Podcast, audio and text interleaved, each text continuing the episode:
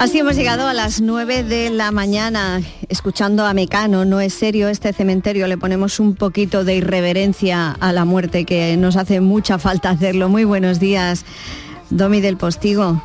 Es lo que nos queda, ¿no, cariño? Ante la clarísima circunstancia inevitable de que nos vamos a ir de aquí. Exactamente, hay que aceptarlo con deportividad, ¿verdad? Hombre, si no yo no podría soportar la certeza de que tú vas a desaparecer de este mundo. Bueno, solo lo puedo mitigar con muchísimo sentido del humor y con tu risa. Por supuesto. Bueno, pues mientras estemos aquí bailemos. ¿De acuerdo? Eh, eso Aunque sea el ritmo de los muertos. Un beso. Que pases una muy buena mañana, por cierto. Igualmente, compañera. Cualquier cosa que ocurra, evidentemente, os coláis en Días de Andalucía para contarla. ¿eh? Un beso. Un beso. Claro, y por eso Hoy hablaremos de Halloween, por eso de que hay que reírse un poco de algo que no podemos eludir, que es la muerte. Y que conviene vivir eh, con ella cerca, ¿eh? para aprovechar todo esto de seguir vivos. Y por eso hoy hablaremos de Halloween, que como saben significa víspera de todos los santos. Si no hay más magia en eso, o sea, no es Halloween, Halloween, wing, wing, wing, wing, tal, mamá. Es que es eso, al final es casi lo mismo que lo que nosotros estamos conmemorando. Al final es solo eso, ni más ni menos, claro al Hallow Evening.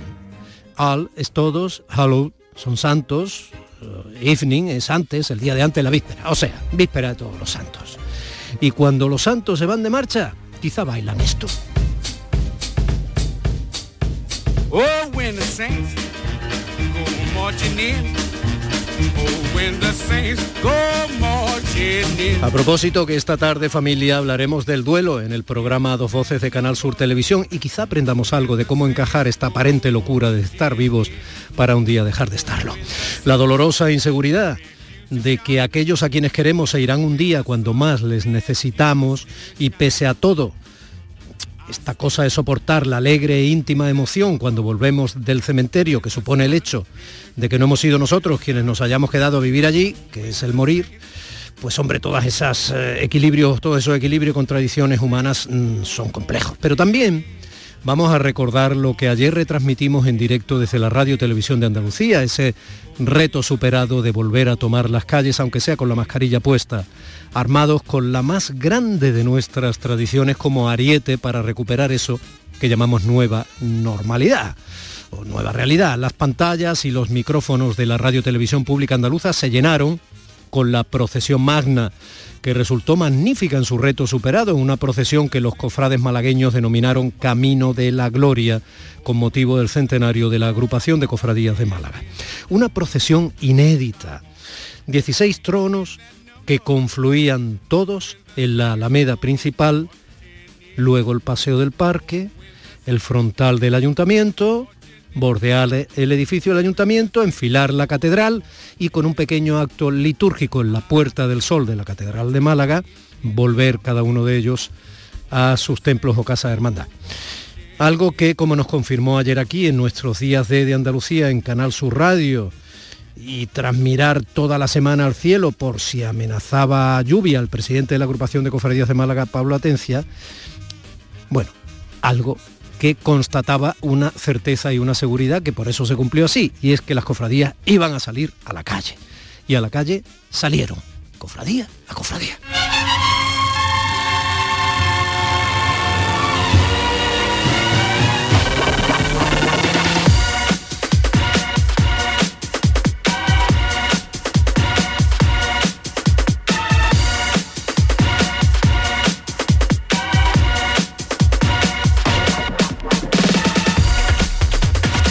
Calle salieron, cofradía a cofradía.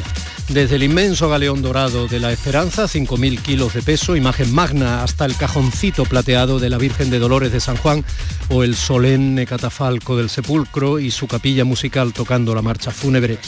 Todas salieron ayer desde bien avanzada la mañana hasta la madrugada.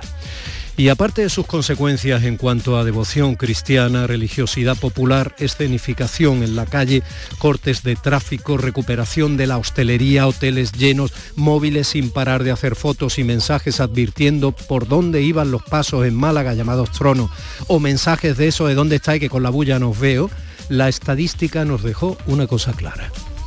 Miles de personas se citaron o encontraron o coincidieron en las calles andaluzas de la capital de la Costa del Sol con el reclamo de la Magna en pleno puente de santos y difuntos, muchas viviendo su fe, muchas recordando lo que les une a esta tierra de cuando sus padres les llevaban de la mano a ver lo que ayer volvían a ver tras dos Semanas Santas sin procesiones por la pandemia y muchos turistas, visitantes alucinados por lo que estaban viendo, como alucinamos nosotros cuando viajamos y como turistas nosotros tenemos la suerte de coincidir con alguna celebración que transforma la rutina de los días y la vida de las calles del lugar al que hemos elegido viajar por vacaciones.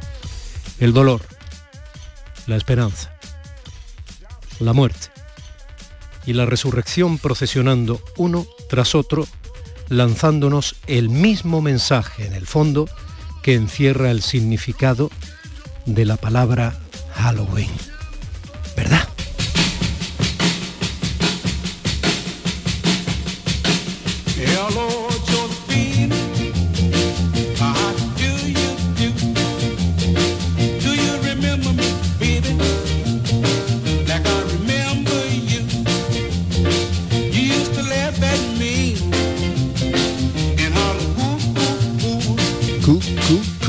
Dolor y la muerte en la figura de Jesús de Nazaret, escenificados en la calle como un agujero en el reloj de los calendarios, rompiendo su continuidad astronómica. Semana Santa en la calle el último sábado de octubre, adelantando la noche de difuntos de esta noche. Esa muerte inevitable cuyo desasosiego existencial los cristianos mitigan con su esperanza en la resurrección, u otros con las macabras bromas de Halloween para espantar a los monstruos de los que se maquillan. Esa muerte ineludible que quienes no tienen fe combaten aprovechando al máximo cada día, la vida antes de que todo esto termine. Así que ya saben, vamos a vivir esta mañana del último domingo de octubre.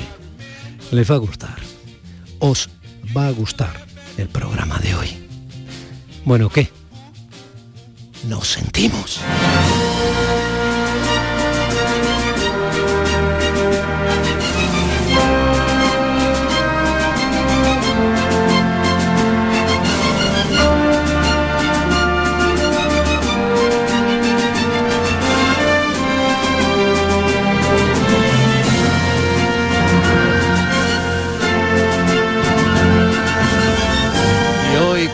Está de turno mi compañera Cristina Nogales. ¿Y qué haríamos nosotros sin ti, Cristina, si no nos abres? Tú tienes las llaves de San Pedro, las puertas del cielo radiofónico para poder, desde este centro de producción de Canal Sur Radio en Málaga, emitir y trasladar este abrazo de mañana, este abrazo de hoy por la mañana este abrazo de fin de semana, este abrazo de eternidad en la vocación de mantener contigo este abrazo, pues a todos los que generosísimamente estáis del otro lado acompañándoos ahora de la señal de la radio pública de Andalucía en nuestros días de, de Andalucía. Mi compañero José Manuel Zapico está realizando el programa. Mi compañera María Chamorro está apoyando la producción. Mi compañera Primi Sanz anda lo voy a repetir siempre, de su corazón a sus asuntos y nosotros la echamos de menos. Y todo el equipo de compañeros de Canal Sur Radio que posibilitan de una forma u otra que desde ya comencemos. Domi del Postigo, Días de Andalucía, Canal Sur Radio. Me gustaría que escucharan en este momento, en esta voz, esta reflexión Honda. Pero hay un yacimiento que no se puede tocar, y en la lengua, es la palabra. Por ejemplo, jarana. Vas al diccionario, dice que jarana tiene origen desconocido. Jarana es irte de lo prohibido, de lo haram. Faralaes. Faralaes dice que viene de Francia, de farfalán, como si en Versalles las mujeres vistieran de flamenca. En árabe, fara significa alegría y leps significa traje. Faraleps es el traje de la alegría. Fara es alegría. Feria viene de Fará. Que nadie me diga, por favor, que la feria andaluza viene de una feria de ganado. Viene de irte de Fará, de alegría, irte de farra. De hecho, malfario es tener mala alegría. Todas esas palabras son huérfanas en el diccionario y la más huérfana de todas es flamenco. Y la más huérfana de todas es flamenco. Novelista, poeta, investigador de lo andaluz, profesor de Derecho Civil de la Universidad de Córdoba y editor, junto con Manuel Pimentel, de, ese libro de referencia para muchos, Andalucía, Teoría y Fundamento Político de Blas Infante. En breve va a publicar su ensayo Raíces y Alas y la novela El Soldado Asimétrico. Antonio Manuel presenta en la Feria del Libro de Sevilla su poemario Daño. Lo presenta esta tarde, con el flamenco de fondo y una voz la de la cantaora Laura Vital por delante. La primera vez que escuché cantar por Huerva, yo me enamoré del fandango de esa tierra y me emocioné. Esta, esta sanluqueña que cantiñea por Huelva en esta grabación que está sonando, sigue tejiendo lunas cuando actúa y quizá por eso Antonio Manuel la tiene muy cerca y quizá por eso va a hacer en el sentido más feliz y bonito del término daño a quienes esta tarde la oigan.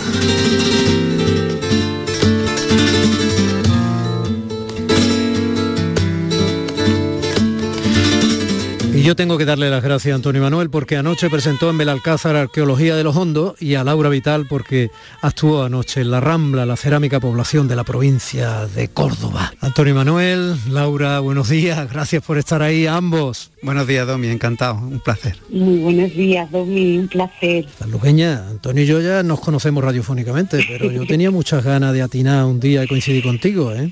Yo también, maestro. Bueno, bueno. Un honor muy grande poder conversar y compartir este ratito contigo. Otra cantadora, Rocío Márquez, ya que estamos hablando por fandango, cantadora unubense, ha dicho de ese daño de Antonio Manuel, que es poesía honda escrita con la suficiente flexibilidad como para poder ser saboreada por cualquier alma cantadora, además de una actualización magistral de la literatura íntima a través de un sentimiento tan intemporal como el dolor. Un cancionero cargado de nuevas formas poéticas encriptadas en fórmulas flamencas y con acento andaluz. Daño es, como saben, verbo y sustantivo. Daño es poesía. Daño es flamenco. Soñé que con otra y hasta.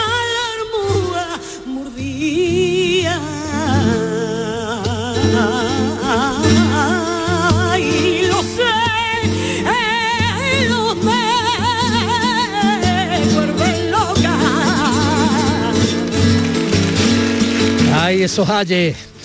Antonio Manuel, ¿qué tienes que la amistad de gente con tanto talento entre lo nuestro provocas? Bueno, no sé, la verdad que yo soy un admirador de Laura desde hace muchísimo tiempo y la vida me ha regalado conocerla, eh, hacer cosas juntos, proyectos hermosos como por ejemplo la puesta en escena de Yaño junto con David Caro a la guitarra y Alejandro Rodríguez al baile y convertirlo en una, en una escenografía orgánica y muy hermosa y bueno, realmente creo que tengo suerte, sinceramente. Tienes a David Caro al toque. Que tú sepas que hay una sección de flamenco en el programa que nosotros llamamos Compay, después Gloria, que lidera Lourdes Galvez, y la guitarra de David Caro, en, en unos acordes hechos expresamente para eso, es la que, es la que de vez en cuando disfrutamos eso. Sí, David tiene los dedos como alas, sinceramente. Y cuando acompaña a Antonia Contreras, bueno. Así es. Contadme de daño, ¿por qué hacerle ese daño a quienes se acercan a la poesía y al flamenco desde lo andaluz, Antonio, Laura? Daño surgió porque entendí que era necesario acercar la poesía contemporánea al flamenco y que el flamenco se acercara a la poesía contemporánea. Laura probablemente puede constatar mucho mejor que yo que se ha evolucionado muchísimo en la música, en el baile, en otras facetas del flamenco. Sin embargo, en las letras, en muchos palos especialmente, parecen todavía fósiles y se canta el dolor que duele todavía de, de quien se muere en la mina, pero no se habla del cáncer, no se habla de los dramas contemporáneos, no se habla de, de palabras que están a- en, en nuestra lengua cotidiana. Y de ahí que bueno, me plantease escribir una obra completa en, en torno al concepto de daño, que como sabes pertenece al ADN de los flamencos. Y así surgió este, este poemario. Fíjate que hoy es día de difunto. Es eh, probablemente un día interesante para poder plantear lo que supone el sufrimiento como abono ¿no? de, lo fértil en, la cultura, de la emoción en, el flamenco. ¿no? Sin embargo, a ti, Laura, no se te ve muy de daño, tienes esa alegría, ese vital en tu apellido artístico y, y en tu cara bonita. Sí, la verdad es que me considero una persona muy, muy afortunada y la vida la verdad es que me ha tratado, me ha tratado muy bien. Quizá a través de, los textos del maestro pues puedo empatizar con muchos tipos de, sufrimientos y a la vez hacer lo mío, porque yo creo que el, flamenco tiene e, esa capacidad ¿no? de poder extrapolar las emociones de, los demás y hacerlas tuyas a través de, tu instrumento, que en, mi caso es la voz. ¿no? Tú de chiquitilla querías ser informática, se te nota. Tú eres capaz de hacer cualquier cosa con tu voz y trasladar mensajes, incluso así.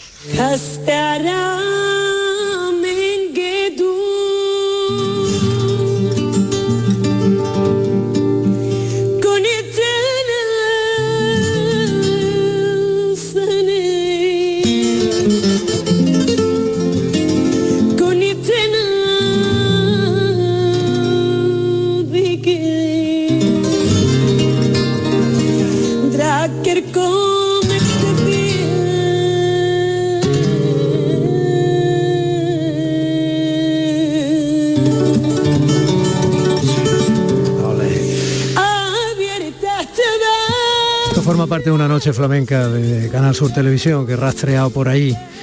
Pero es curioso, Antonio Manuel, porque no le hace falta traducción, ¿verdad? No, no, que va, que va. Cuando Laura canta es universal. Totalmente, totalmente. Antonio, tú tienes, eh, ¿cómo, ¿cómo trenzas? Porque, a ver, hemos tenido hasta el más grande de, los poetas haciendo letras flamencas, ¿no? Eh, y todo su poema, El Cantejondo, como en aquel libro que tanto y tanto se recuerda, ¿no? En contraposición, siendo de la misma firma de los versos más surrealistas o ambientales de poetas Nueva York o de otros tonos, ¿no? Como todo estaba dentro de Federico, todo, todo, todo.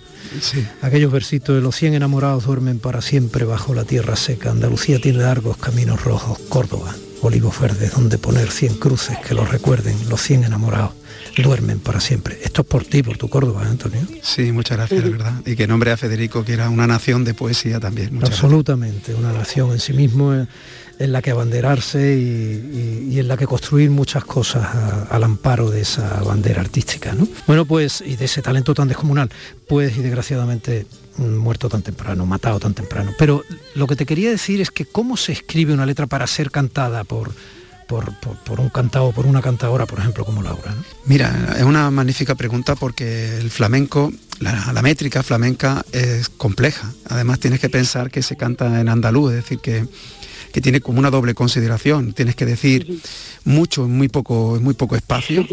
Además, la métrica flamenca, a diferencia de un, poema cualquiera que puede estar abierto, eh, en una siguirilla tiene que haber un planteamiento, un nudo y un desenlace. Y eso tiene que resolverse en tres versos de 6, 11 y 6 sílabas, ¿no?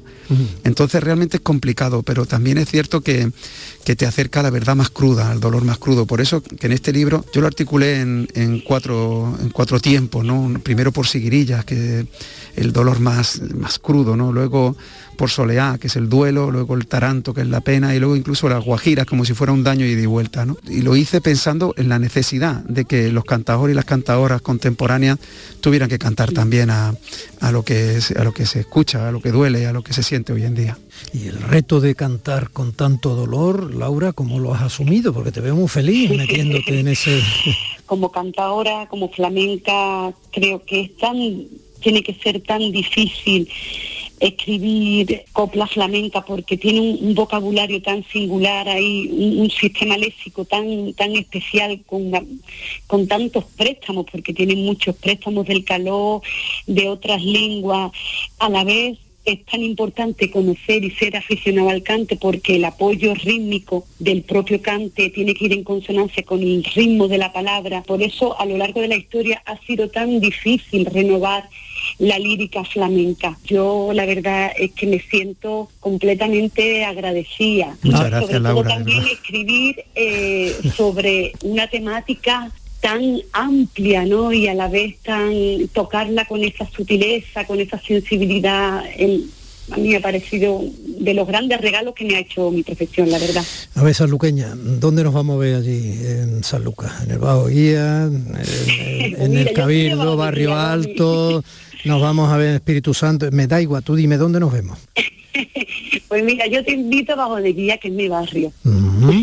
¿Ese es tu barrio, Es el barrio verdad? de mis abuelos, mi gente son marineras y, y ahí, fíjate que, que incluso tuve la suerte de pequeña, maestro, de poder conocer a, era muy, muy, muy pequeña y, y conocí al maestro Rafael Alberti que iba allí a inspirarse. Mira cómo sabía dónde Sí. ir. Vale.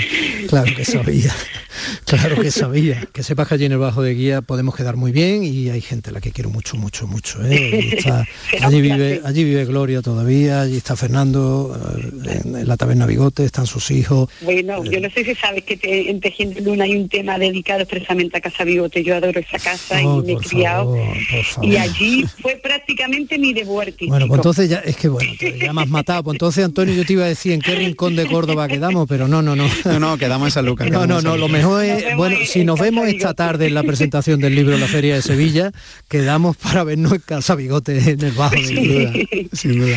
Con mucho gusto. Que sepáis que aunque me habéis hecho un bonito mucho daño, lo que yo quiero es que os vaya bonito. Ojalá que te vaya bonito. Anda, dice Laura de sí misma, anda. Profesor, Que si Qué dime. grande, no, Chabela. no, ¿qué, iba- qué ibas a decir? Dime, dime. Nada, que si te parecía te hacíamos un regalo. Yo te leía un poema y te lo cantaba Laura, pero Era lo- era- depende de ti. Bueno, pues entonces era lo último que te iba a pedir, pero no sabía si Laura a través del teléfono no quería ponerla en ese, tú sabes, porque tú estás en la emisora de Canal Sur Claro. Radio en Córdoba, pero no quería yo poner al compromiso. Laura, tú te A ver? Laura, si se- Yo me arranco porque estoy a qué Bueno, grande pues, eres. Entonces, ¿lo lees y nos lo canta Laura? Venga. Venga. Se llama Soleá de la vida que no vivimos. Se nos fue por el desagüe la vida que no vivimos. Ninguno era culpable y los dos arrepentidos. Se nos fue por el desagüe la vida que no vivimos. La vida que no vivimos, la vida que no vivimos, ninguno era culpable y los dos arrepentidos. Ninguno era el culpable y los dos arrepentidos. Dios quiera que ninguno de los tres se haya arrepentido de este rato. Qué maravilla. Gracias, gracias, Gracias gracias. Gracias. Ojalá que te vaya bonito.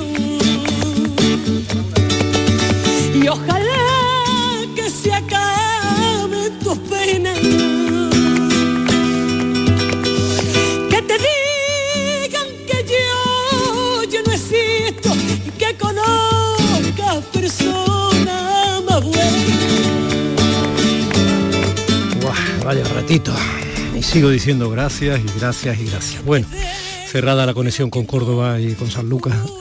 Esto lo cantó Laura en una Nochebuena flamenca de Canal Sur Televisión hace tres o cuatro años. Bueno, familia, casi las 9 y 25 de la mañana les dije, os dije que os les iba a gustar el programa. ¿A qué os va gustando? Domi del Postigo en Canal Sur Radio. Días de Andalucía. Aquadeus, ahora más cerca de ti, procedente del manantial Sierra Nevada, un agua excepcional en sabor, de mineralización débil que nace en tu región. Aquadeus Sierra Nevada es ideal para hidratar a toda la familia y no olvides tirar tu botella al contenedor amarillo. Aquadeus, fuente de vida, ahora también en Andalucía. Sevilla es Canal Sur Radio. Bienvenidos a Sacaba. Mil metros de electrodomésticos con primeras marcas. Grupos Whirlpool, Bosch y Electrolux. Frigoríficos, lavadoras, hornos, vitros. ¿Quieres más? Aires acondicionados, aspiradoras, pequeños electrodomésticos. Y financiamos en 12 o 20 meses sin intereses solo tú y Sacaba. Tu tienda de electrodomésticos en el Polígono Store en calle nivel 23. Ven a ver nuestra exposición y sus 25 años de experiencia. Sacaba. ¿Te has enterado de que en Los Alcores está la única tienda Xiaomi oficial de Sevilla? ¿Cómo te lo cuento? Tienen la única tienda Xiaomi de toda Sevilla, con ofertas y promociones que no te puedes perder. Además, renuévate con la nueva temporada en moda y complementos de las primeras marcas. Todo para el hogar, alimentación, gastronomía, cines y todos los servicios que necesitas para hacer de tu visita un momento perfecto. Centro Comercial Los Alcores, Autovía Sevilla-Málaga, salida 7. Mucho donde disfrutar. Tus programas favoritos están en la web y en la app de Canal Sur Radio, la radio de Andalucía en Sevilla. Las mañanas del fin de semana son para ti, con Andalucía en la radio, con toda la luz, el talento y la alegría de nuestra tierra, con nuestra historia, cine, flamenco y toda la actualidad del fin de semana. Días de Andalucía, con Domi del Postigo, los sábados y domingos desde las 9 de la mañana. Quédate en Canal Sur Radio, la radio de Andalucía, bajo el cielo de Andalucía. Bajo el cielo de Andalucía iba ayer tarde noche y madrugada nuestro Indiana Jones, don Manuel Navarro. Manolo, buenos días. Buenos días, querido Domi.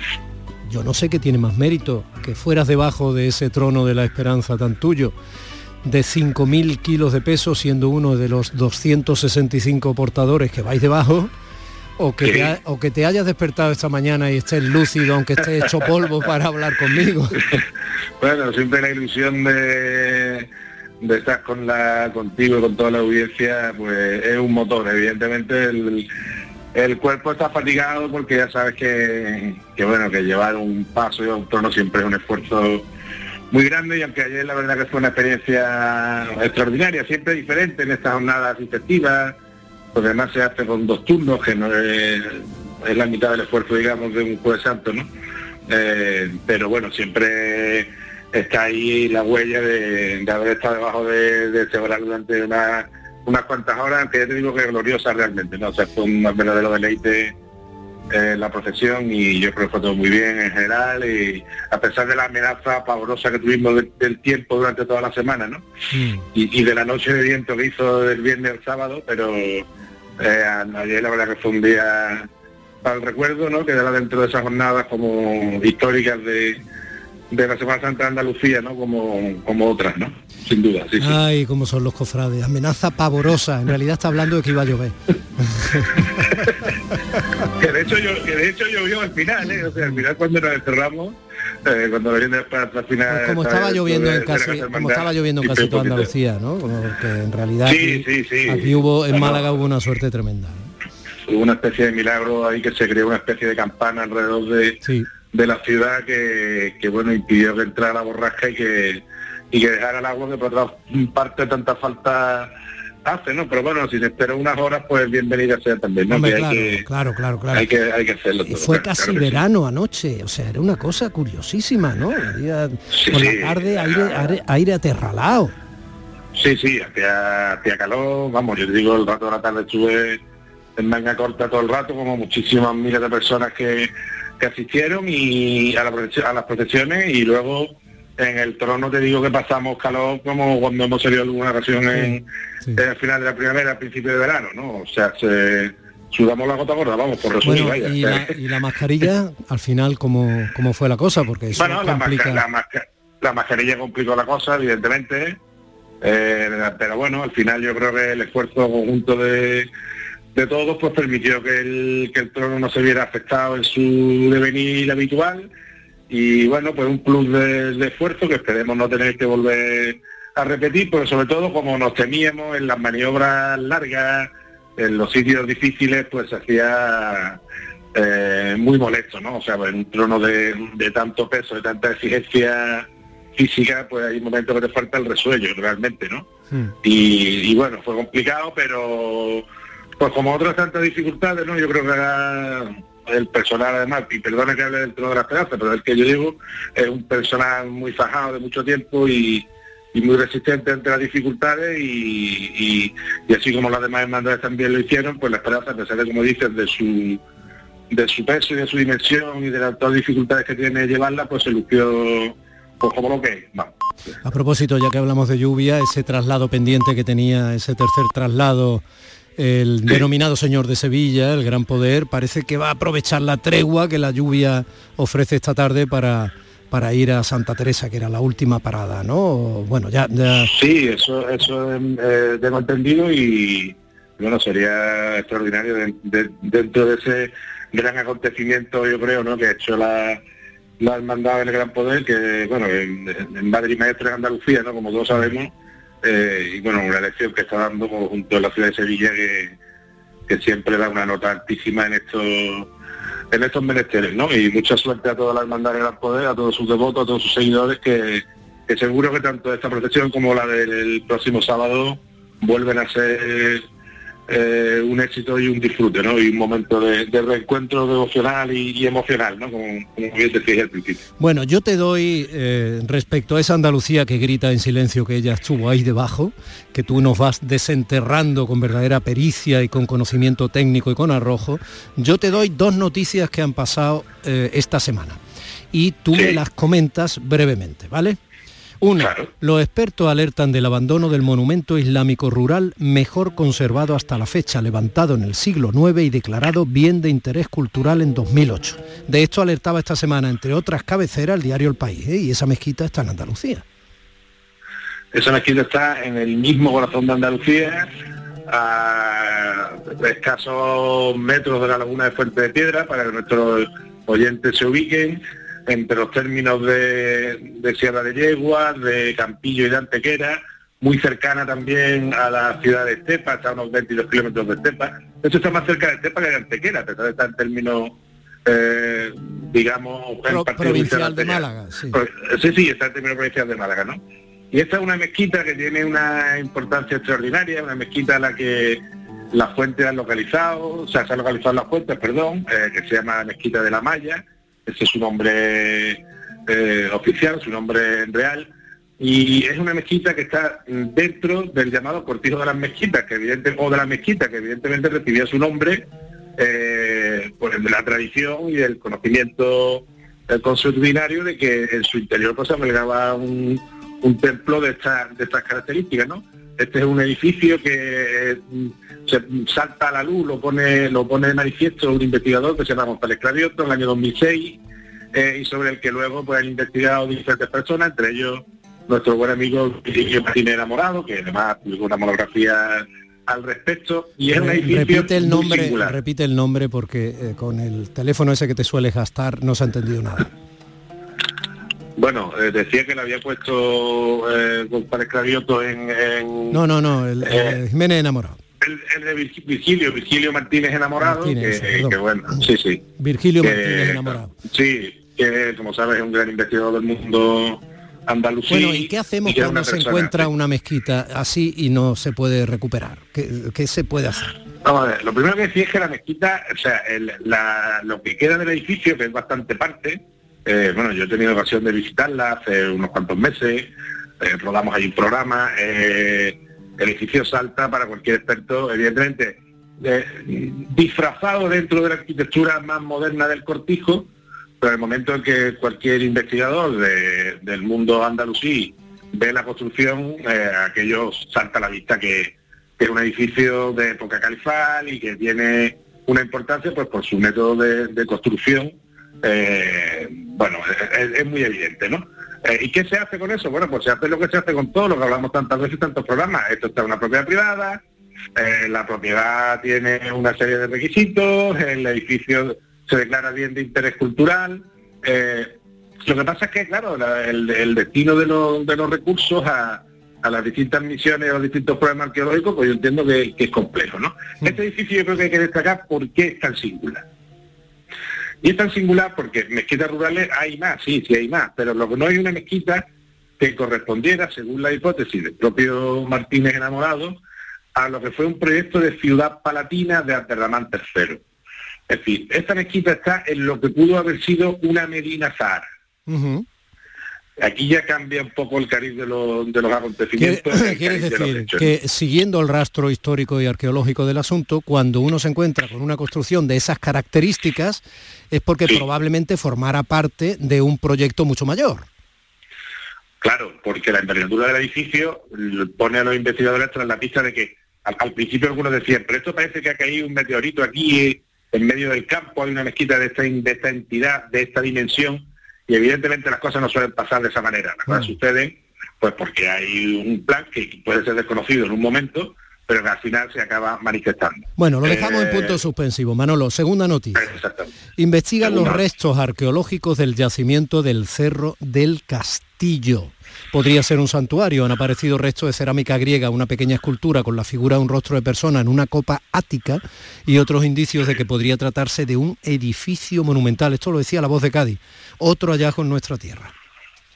Sí, un hallazgo que también tuvimos la oportunidad de visitar hace justo un año, casi, y esto es Chiclana, Chiclana a la frontera, y aquí estamos hablando de eh, la llegada del, del mundo de, la- de los colonizadores fenicios a Occidente. Estamos hablando del- de la convivencia entre los pueblos que llegan del oriente del Mediterráneo con los pueblos autóctonos de la edad del final de la edad del bronce en el sur de la península, en la actual Andalucía, concretamente en la, en la zona occidental, y para que todos nuestros oyentes nos entiendan con meridiana claridad, que es nuestro objetivo, estamos hablando de tartesos probablemente, ¿no? Madre mía. Esto, esto está dentro del, del ámbito de lo que podría, de lo que es el territorio, eh, bien en uno de sus límites, bien en el corazón, cosa que todavía está por determinar, de lo que se entiende por, por tartesos, que es esa hibridación entre la, la cultura ya bien desarrollada en la, en la edad del, del bronce en el sur peninsular,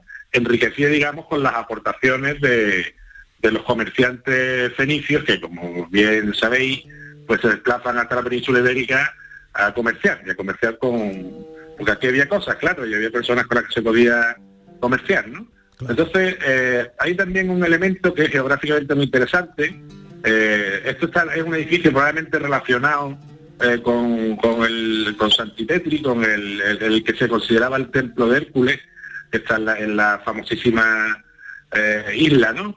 y, y es probable que todo esto, esta- este archipiélago de las Gadeiras, esto sea parte de, de todo ese mundo, ¿no? Y de ese mundo que pone en relación, como te decía, el mundo autóctono, el mundo tartésico, con el, con el mundo fenicio, ¿no? Eh, bueno, ahí ha trabajado Paloma Bueno precisamente y, han encontrado, además de la estructura del edificio, que son bastante importantes, es un edificio monumental, que probablemente sea un edificio de los autóctonos, no un edificio de los fenicios, pero bueno, eso lo están investigando. Eh, se han encontrado un montón de restos arqueológicos, entre ellos también algún resto de escritura, que también está eh, proceso de investigación, porque bueno, podría ser también algún tipo de, escritura o bien autóctona o bien fenicia, no se lo están determinando ahora. Y eh, este es un enclave muy importante, podría ser también un santuario, podría serlo, ¿por qué no? O podría ser una estructura defensiva, porque si has visto algún, alguna imagen, que creo que sí, te das cuenta que el- esto está situado sobre una, una loma, sobre una colina, ¿no? Exacto. Son- que, que, bueno, eh, en Oriente Medio se, se denominan tel y que suelen ser este tipo de colinas eh, lugares elegidos pues para emplazar pues, bien santuarios, bien fortalezas. Con lo cual es un edificio singular, característico y que da eh, medida del- de la posición estratégica del lugar, de la importancia que tenía, porque a sus pies además discurren las aguas del río Hilo, que comunica la campiña con la costa, ¿no? Y te sonará un, un pueblo maravilloso que hay en el interior, que se llama Medina Sidonia, ¿no? Oh. Esa, esa, esa, esa Sidonia tiene reverberaciones, tiene, tiene remembranzas fenicias, ¿no? Y probablemente día- no sea, no algún sea día- una casualidad. algún día hablaremos de ese trozo de calzada romana que, que queda allí, eh, Sí, sí. De, de la fortaleza, de, de esa capillita románica en la salida o de los pasteles que se hacen en Medina Sidonia. ¿Qué hombro te duele Sí, sí. más, el izquierdo o el derecho? Pues me duele más el izquierdo porque... Pues es estate donde- tranquilo, que eso es por haber llevado el trono anoche. Manuel Navarro, un abrazo enorme, descansa, gracias, hasta la semana que viene. Adiós, fuerte abrazo a todos. En casa ya no quieren escuchar mi jovial vestir. No soporto tenerme que subir las mangas para pasear.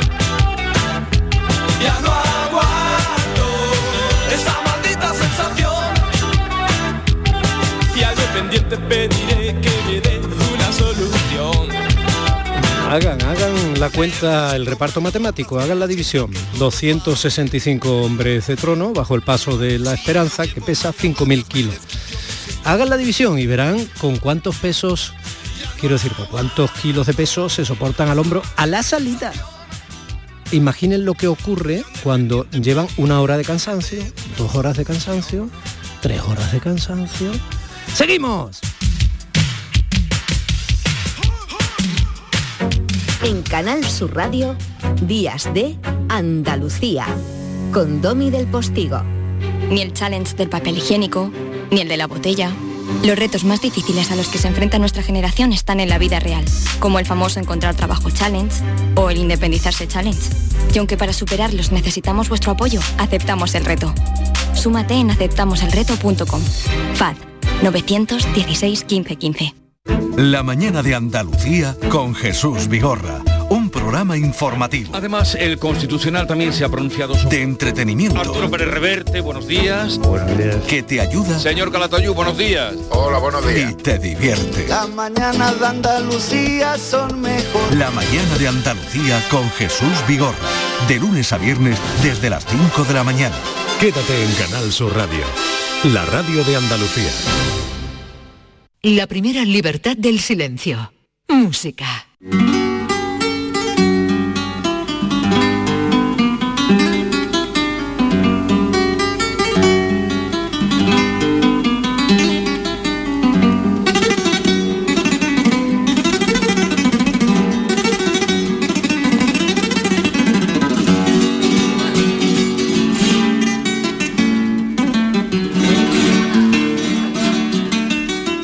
Vamos a ver, ¿tú no eres profesor en Cádiz?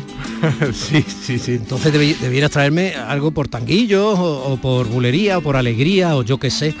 Pero esto es una malagueña. Efectivamente, es que Domi, yo soy malagueño de pura Ah, cepa. tú ves. Pero entonces, ¿por qué estás todo el día en Granada? Bueno, porque viajo mucho, porque tengo a mi mujer allí. Ah, no, yo sí es que... uf. José Manuel Gil de Galvez, eh, querido profesor, eh, eh, es un placer volverte a ver y hoy efectivamente quieres dimensionar la importancia que tiene en la música clásica, en música moderna, en música contemporánea, la malagueña. Efectivamente, porque la malagueña es mm, una pieza que ha trascendido a la música académica desde lo popular y es vital. Es vital. Aquí estamos escuchando la de Lecuona en manos de Paco de Lucía, ¿de acuerdo? Que él era un enamorado de esta pieza. Y para situarnos un poquito... Ernesto Lecuona era cubano. Exactamente, pero pasó mucho tiempo en Málaga. De hecho, le lo nombraron hijo adoptivo en el año 1959, fíjate, ¿eh? Eh, Lecuona hizo mucho por, mm, digamos, internacionalizar la malagueña. Con él se consigue que esta malagueña en todas las salas de concierto del mundo levante aplausos, eh, eh, pero en oleadas, vamos, es una pieza de un gran éxito porque es muy alegre y, y- es muy fresca, ¿no? Y tú como profesor de música, como violinista, como director eh, de formaciones musicales, como Concierto Málaga, etcétera, como alma mater de esa fundación eh, que estáis eh, consolidando y que tiene grandes proyectos de futuro en Málaga al respecto, como tío que ha sido nominado al Grammy. ¿Por qué crees que Lecuona se quedó prendado de, la malagueña? Porque la malagueña está en el origen y en la esencia, al igual que el jaleo de Jerez, de todo lo que va, digamos, a inspirar eh, en lo que se conoce como el nacionalismo musical español, ¿de acuerdo? Eh, yo, yo me atrevería a decir que entre la malagueña y el jaleo de Jerez se reparten el 70 o el 80%. Ahí está la esencia, que esos eran bailes integrados en lo que se denominaba la escuela bolera en, en el siglo XVIII, ¿de acuerdo? Fundamentalmente viene toda la provincia más, más popular y más flamenca en aquel momento de Cádiz, que se entiende también, ¿no? Por todo lo que fue eh, eh, la invasión francesa en aquel momento, que no lograron llegar a, Cádiz, ¿no? Entonces todo esto es como un gran movimiento de contestación de lo popular, de lo auténtico, ¿de acuerdo? Y de ahí nace todo. Fíjate que la malagueña, ¿vale? en principio bebe del fandango antiguo que luego se transforma en el fandango malagueño, ¿vale? Y que luego evolucionará la malagueña. Y conocemos tres tipos. el, el abandolao, ¿de acuerdo? Que era el que luego Juan Breva eh, eh, hizo grandísimo. Lo que se suelen llamar los cantes abandonados. Exactamente. Luego eh, eh, el- la que va al cante, que se convierte en la malagueña actual, que es más bien del siglo XX, y la instrumental, que es toda esta que trasciende al mundo académico, al mundo de la clásica, donde los grandes compositores se enamoran, ¿no? Pero todo esto empieza realmente por los compositores extranjeros que vienen aquí a Andalucía y escuchan el cante, escuchan sobre todo la guitarra, ¿de acuerdo? Que está entre lo flamenco y lo clásico, y también eh, disfrutan del baile, ¿no?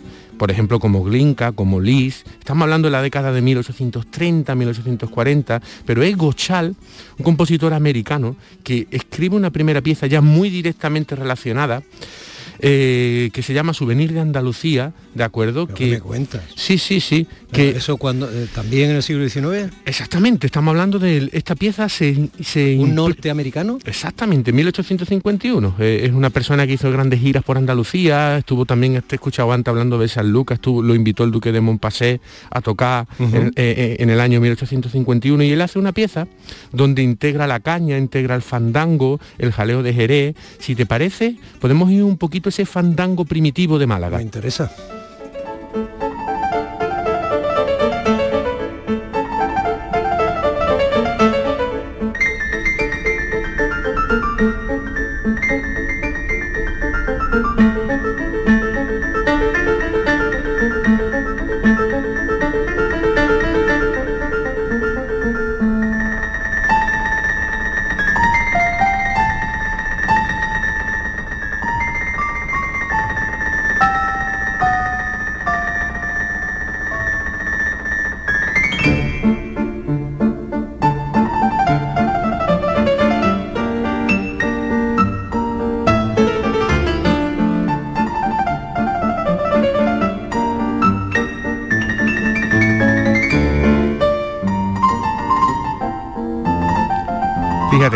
Pasado por, eh, por el fandango de Málaga primitivo, ¿de acuerdo?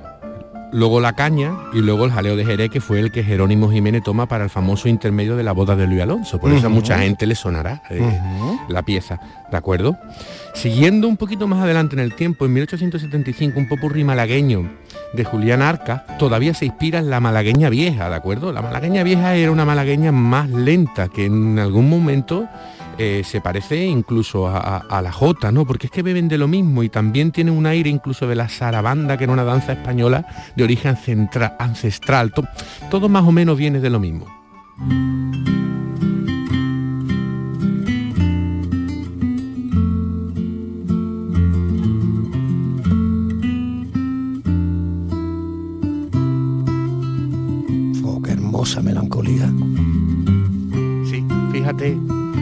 Más reposada, más lenta.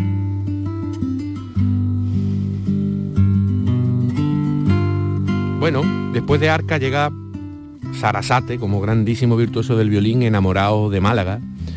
Compone muchas piezas, inspiradas en muchos sitios de España, pero eh, Málaga la atrapa porque está en muchas de sus piezas. Está en la, malagueña, está en la andaluza, está en aires españoles, empieza con una malagueña realmente el solo de violín, porque Sarasate se inspira en una colección de melodías que se denominaba La joya de Andalucía, de Juan Cansino, que era un compositor malagueño que estaba en la catedral eh, en tiempos de Eduardo Con, o sea, fíjate, ¿no? Y concretamente la malagueña son extractos más lo que Sarasate le pone de propio del Chacho Moreno de Gomi y del Bajelito Nuevo de Manuel García.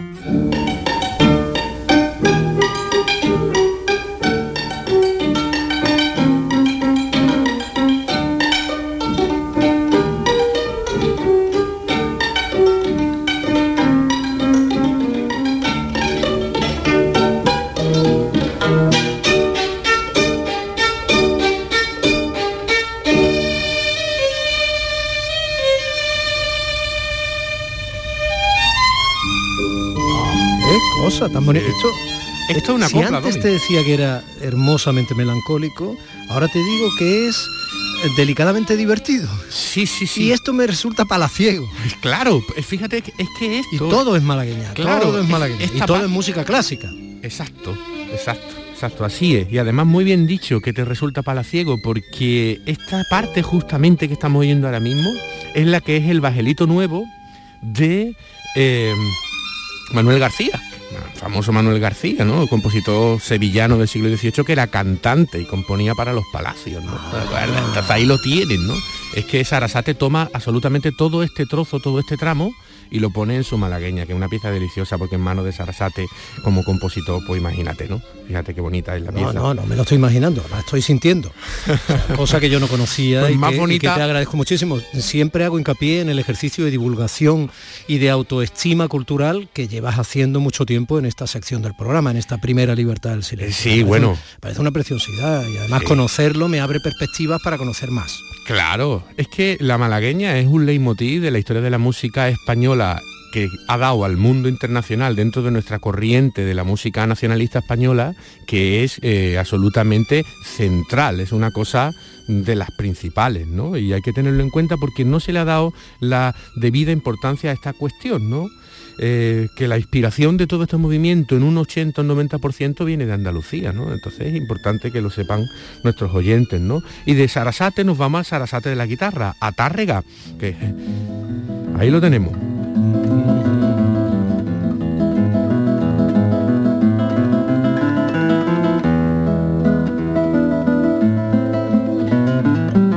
Fíjate el toque que le da Tárrega a esta composición, un poquito más morisco, ¿de acuerdo? Y además ya este muestra ya un acompañamiento un poquito más abandolado, ¿no? Que es lo que hemos hablado antes, es el eslabón intermedio entre el fandango malagueño más primitivo y lo que luego vamos a llamar malagueña flamenca, ¿de acuerdo? Esto camina ya hacia el flamenco. ¿no? Exactamente. Camina hacia el flamenco. Cla- ¿Puedo decirlo así o no? Sí, camina hacia la eclosión de lo que es la malagueña flamenca, ¿de acuerdo? eso, eso, Eh, que, eh, la, la malagueña flamenca de, de- de estos grandes cantantes como el mellizo o el canario, ¿de acuerdo? Esta, esta es la más abandonada que es donde se situaba Juan Breva, ¿de acuerdo? Todo esto evidentemente tiene cabida en lo que hemos dicho, en esta música académica, porque estos grandes compositores, estamos hablando de Sarasate, de Tárrega, incluso de Glinka, y ahora vamos, a ver otro, pues es- es- hacen con la malagueña. Y al mismo tiempo me estás mezclando maravilla. al mellizo, me tienes asombrado. La peña Enrique el mellizo es de Cádiz. Claro, claro que sí. Es como yo sabía que te iba a ir a Cádiz Sí, otra vez. esto eh, también es importante que hagamos un- una reivindicación porque no, no- no lo entiendo todavía cómo el flamenco no tiene un sitio en la universidad, ¿no? Yo he tenido muchos años la ocasión de estudiar en, en Irlanda y por ejemplo la música tradicional irlandesa que es muy bonita, pero no es tan rica como nuestro flamenco y como nuestro cancionero Y sin popular. embargo, está en la universidad. Es, que es curioso, hemos conseguido que sea patrimonio mm, de la humanidad, patrimonio inmaterial cultural de la humanidad, pero no que esté en la universidad. Sí, sí. Es muy divertido. Sí, el flamenco a la universidad ya sería la reivindicación.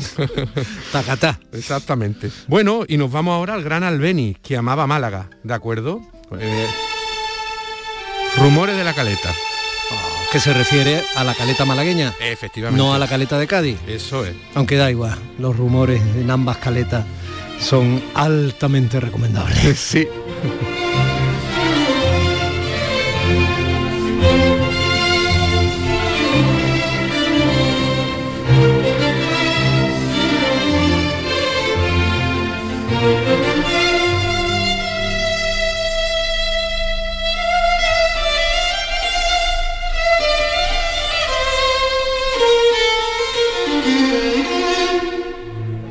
Es Concierto Málaga, el señor que tocaba el violín en un servido. ¿De acuerdo? No lo digas con tanta modestia. Hay que decirlo, porque si no pasa desapercibido. Y bueno, Esta es la cuando- formación musical Concerto Málaga que dirige José Manuel Gil de Galvez y quien toca el violín en esta pieza que estamos oyendo es el propio maestro Gil de Galvez. Efectivamente, nosotros dedicamos mucho tiempo a nuestra música, evidentemente, que es nuestro santo y seña y es lo que tiene que ser. Pero fíjate, antes hablado de la caleta de Málaga, ¿de acuerdo? Y es verdad, no sé, actualmente no se habla mucho de la caleta como barrio en sí, no se ha ido perdiendo. Y este barrio era el que inspiraba, digamos, a, a- a Albeni y sus paseos por la caleta. La gente tiene que saber la caleta más o menos desde la Malagueta hasta los baños del Carmen, ¿vale?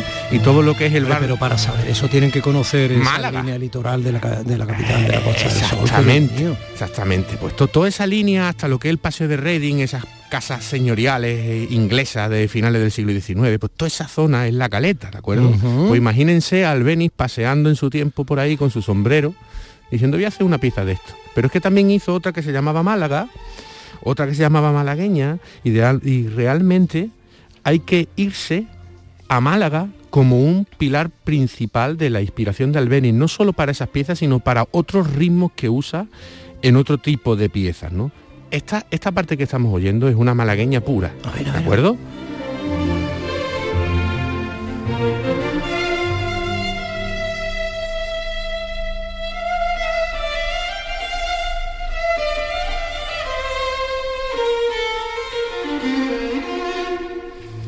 Malagueña... No, no toca mal el violín el tío. Eh, sí, ahí usted tiene que aprender un poquito más, pero eh, va, va bien, va, Va bien, va bien. sí, Progresa sí. adecuadamente. Sí, un PA, como me ponían a mí en Mm. el colegio.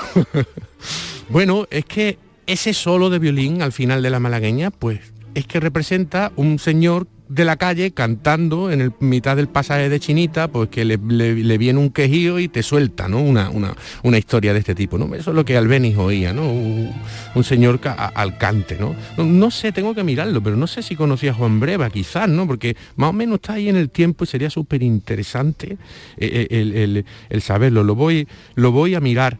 Eh, ten en cuenta que este, esta parte este, la segunda parte de estas rumores de la caleta, es la primera y que luego se repite la segunda parte, eh, estamos hablando que es una, una soleá por malagueña, ¿de acuerdo? Eh, es una pieza que es un- esta pieza es, digamos, la pieza modelo de la malagueña en la música académica, ¿no? Y es la que básicamente Juan Breva podía cantar en su estilo, ¿de acuerdo?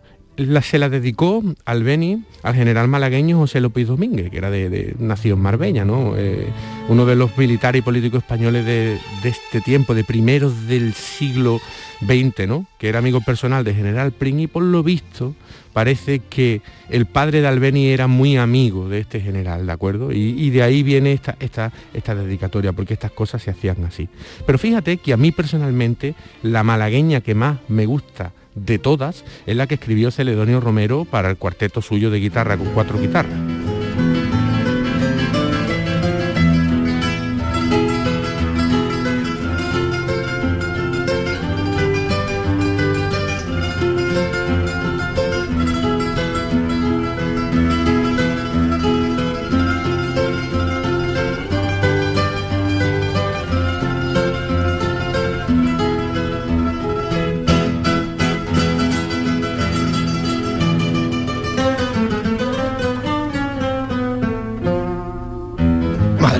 Qué, importancia.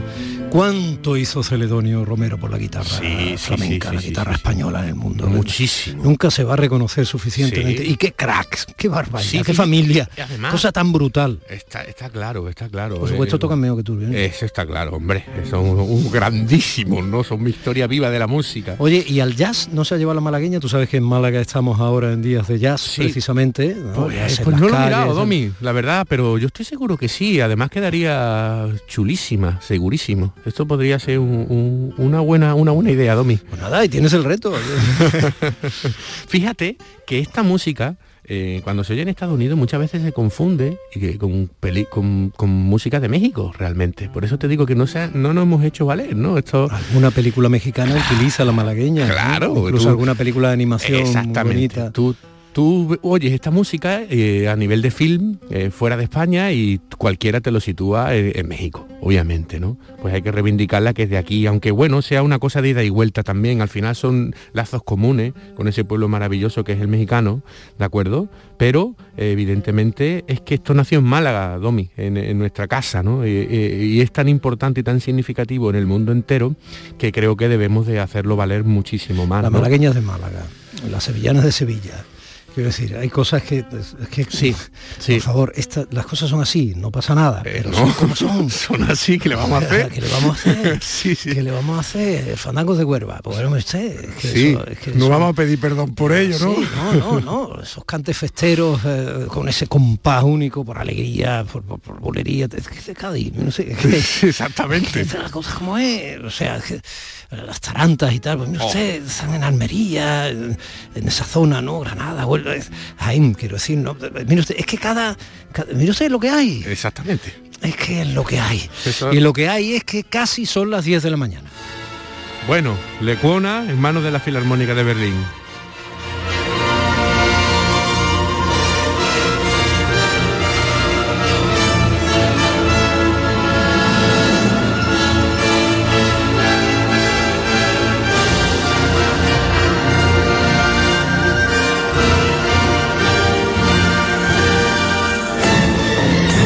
Esto es lo que hay, la Filarmónica de Berlín. Efectivamente. Por malagueña. la semana que viene más. Eh, José Manuel Gil de Galvez, profesores. Gracias. Hasta la semana que viene, Domi.